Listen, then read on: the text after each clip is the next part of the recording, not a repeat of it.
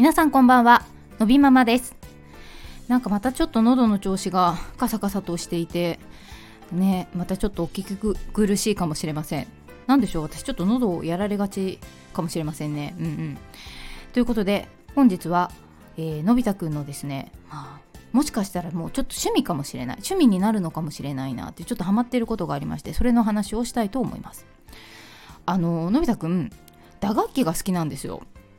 であの、少し前からいついつからだった？ちょっと最近行けてないんですけどあの、まあ音が鳴る楽器とかが好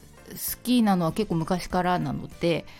ピアノ教室に行ってみようと思って何年前？1年2年？すいません。もう時系列がダメです私。で、うん、まあまあ少し前から通ってたんです。でそこもあの障害のあるお子さんをこう見る、えー、スキルのある先生が見てくださっていたのでやっぱりまあピアノじゃあやりましょうってその例えば3歳児4歳児ぐらいの、ね、お子さんに言ったって、うん、まあ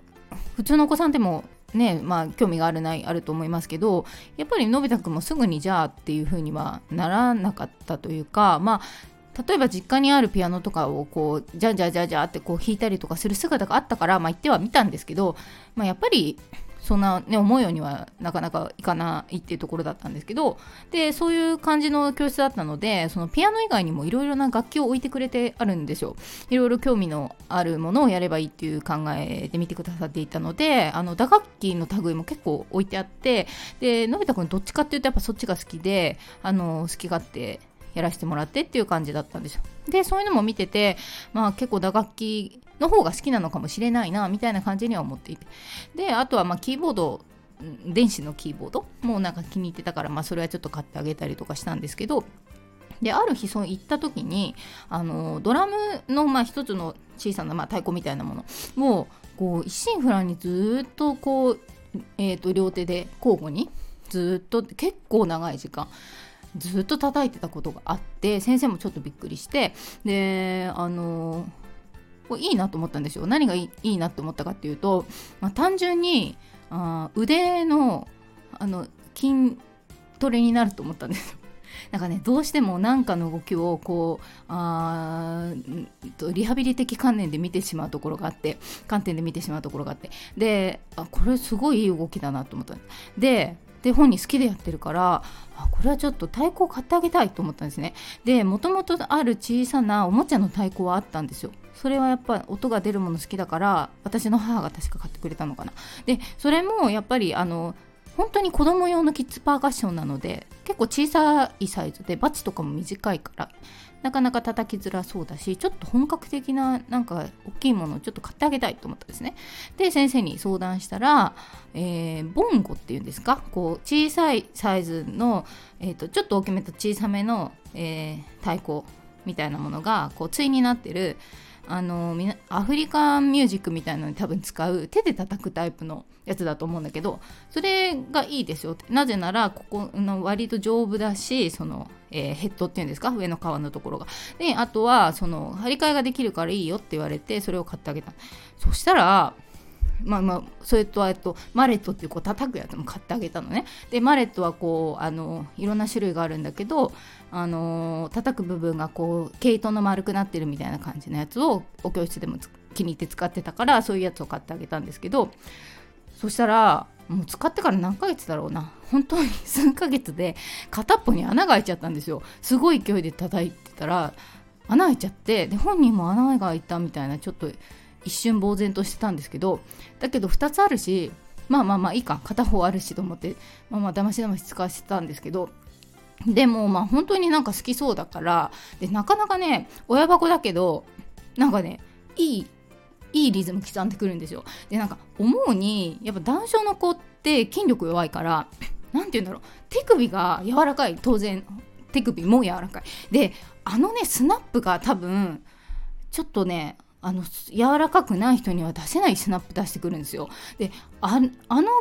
なんかねリズムはなかなかすごいなと思っていてこれはなんかちょっといいんじゃないかと。で何しろ本人が好きなんだからねいいなと思ってるんですよ。そしてさっきも言ったけどなんか腕の練習にもなりそうだし。でと思ってそうなるとちょっと穴開いちゃったからもうちょっとなんかいいのないかなと思って。でそうそう穴が開いた時に先生に張り替えどうしたらいいですかって聞いたらそう買ったやつがねちょっとねうんまあ比較的安価なやつを買ったんですよね。そしたら張り替えがねちょっとねヘッドのね在庫が何ていうの？販売もしてないみたいな感じになってて結局そのちょっと高いのを買った方が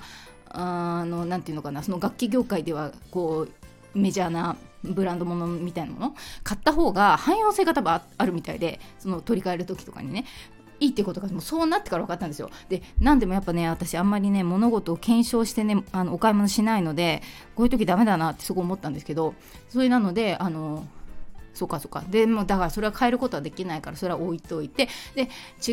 うまた同じ太鼓を買うのもなんだなと思ったんでどういうのがあるんだろうってちょっといろいろ私調べたんですよ。そしたらまあ要はドラムセットってさこうあの、えー、バンドの方が後ろで叩いてるあのドラムっていろんな種類のものがついてるじゃないですか。あれってやっぱ当然1個ずつ名前がついていてあの音とかも多分違ってでまあなんかちょっといろいろ調べたんですよ。でうちで使うサイズだしのび太くんが使うのだからまあそんな大きくないのがいいなとか思ったりとかしていてそしたらなんかタムっていう種類の小ぶりなやつが良さそうだと思ったわけ。であのフリマサイトとか探して良さそうなやつを探してあったの。でタムっていうのもあのなんだっけ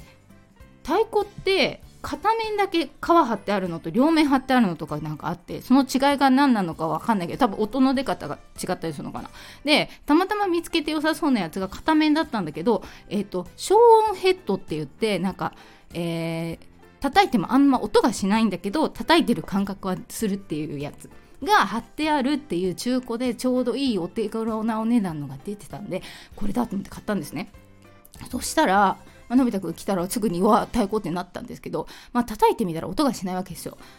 でのび太くんはやっぱね重要なのは叩き加減じゃなくて、ね、音なんだよ。で音がしないからちょっとこれ違うってなっちゃってで あの結局ねまた穴開いてるやつ叩いてんの。でそうこうしてたらさその1個しか穴開いてなかったねそのボンゴ両方穴開いちゃったの。さすがに両方開いちゃったしと。で買ったけど使わないしでそれあのお手頃で買えたけどでも使わなかったらただゴミになっちゃうでしょ？でどうしようってまた調べたらそのそう買う時も調べて今度こそ張り替えしやすいのにしようって言って当然買ったからなんかその,、えー、そのえドラムのえー、世界では一番多分有名なパールっていうブランドのやつを買ったんですよ。でそれだとやっぱり汎用性があるからヘッド買いやすいでその調べてなんか音楽のその専門の方が買うようなお店のサイトで並行輸入品みたいなさあんま高くない。ヘッドを見つけて買って変えてあげたのね。でその買い替える方法とかも考えたらちょっとした工具がいるんだけどそれとかも買ってやってあげたの。そしたらプロ仕様すぎちゃってめっちゃ音が大きくて。集合住宅だからちょっとこれ迷惑だなっていうような音が出ちゃってね。で本人はもう喜んじゃってもうすごいんですよ。でもちょちょっと本当にうるさいみたいな感じになっちゃってこうどうしようって。で夫とどうしようってちょっとさすがにうるさいよねって。で夫が2枚貼ってみたらいいんじゃないっていうその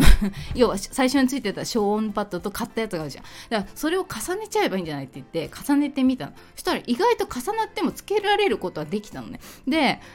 おっと思ったんだけどやっぱりね音はする。でどうしようってなんか2人ですごいいろいろ考えてその重ねた間がちょっと空間ができるんですよ。だからそこに何か挟めばいいんじゃないかって言ってあのプチプチとか緩衝材とかいろいろ入れてみた夫がタオルじゃないかっつってタオルを挟んでみたね。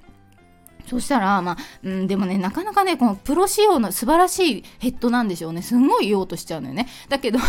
ちょっと挟んだら、まあ確かに若干、あ音がこもる感じになったから、あの、もうつけない時に、なんていうのかな、本当にね、音が飛んでくるっていうのかななんかすごい音がしたのね。だから、それがちょっと和らいだ気がするから、っていうのを昨日の夜やったんですけど、まあ、朝起きてきたらのび太くんまたあの穴開いてるやつ使ってたんでまだね試せてないから今日帰ってきたら多分やってみると思うんでちょっと様子を見ようと思うんですけど、まあ、そんなこんなで、えー、のび太くんの打楽器のねちょっとが気に入ってるので私もちょっと打楽器をですね調べたらいろんなことが分かってちょっとね張り替え職人みたいです今。張り替え何回もしたりとかしてのもうちょっといっぱい詰めあのなていうんですか固く締めた方がいいのかとかなんか多分違うんですよねそれによって。とかなんかやってみたりとかして。まあまあのび太くんがねあの太鼓というかそういうものに興味がなかったら私も知らない世界だったと思うんであのいいですよね。こういう何て言うのかな。あの子供の趣味ににさこう、えー、好きなものとか見つけてあの一緒に楽しむっていうのはいいじゃないですか。でまあ私も結構凝り性だからなんか見つけてから、えー、やり始めるのは時間かかるけどやんなきゃいけないとかやり始めたら追求したくなっちゃうタイプなのね。だからあのい嫌いじゃないんですよ。そうやっていろいろ考えたりとかいろいろすることが。なのでちょっと楽しくてあ2枚貼れるんだとかさいろんなそんなことしてる人いないじゃないですか多分。本当 本当に。ドラマやってる人で。2枚重なるんだとか間になんか詰められるんだとかなんかちょっと面白くてね。なんかそんなことをしながらねあのやっておりますがのび太くんがね。あのそうですよドラム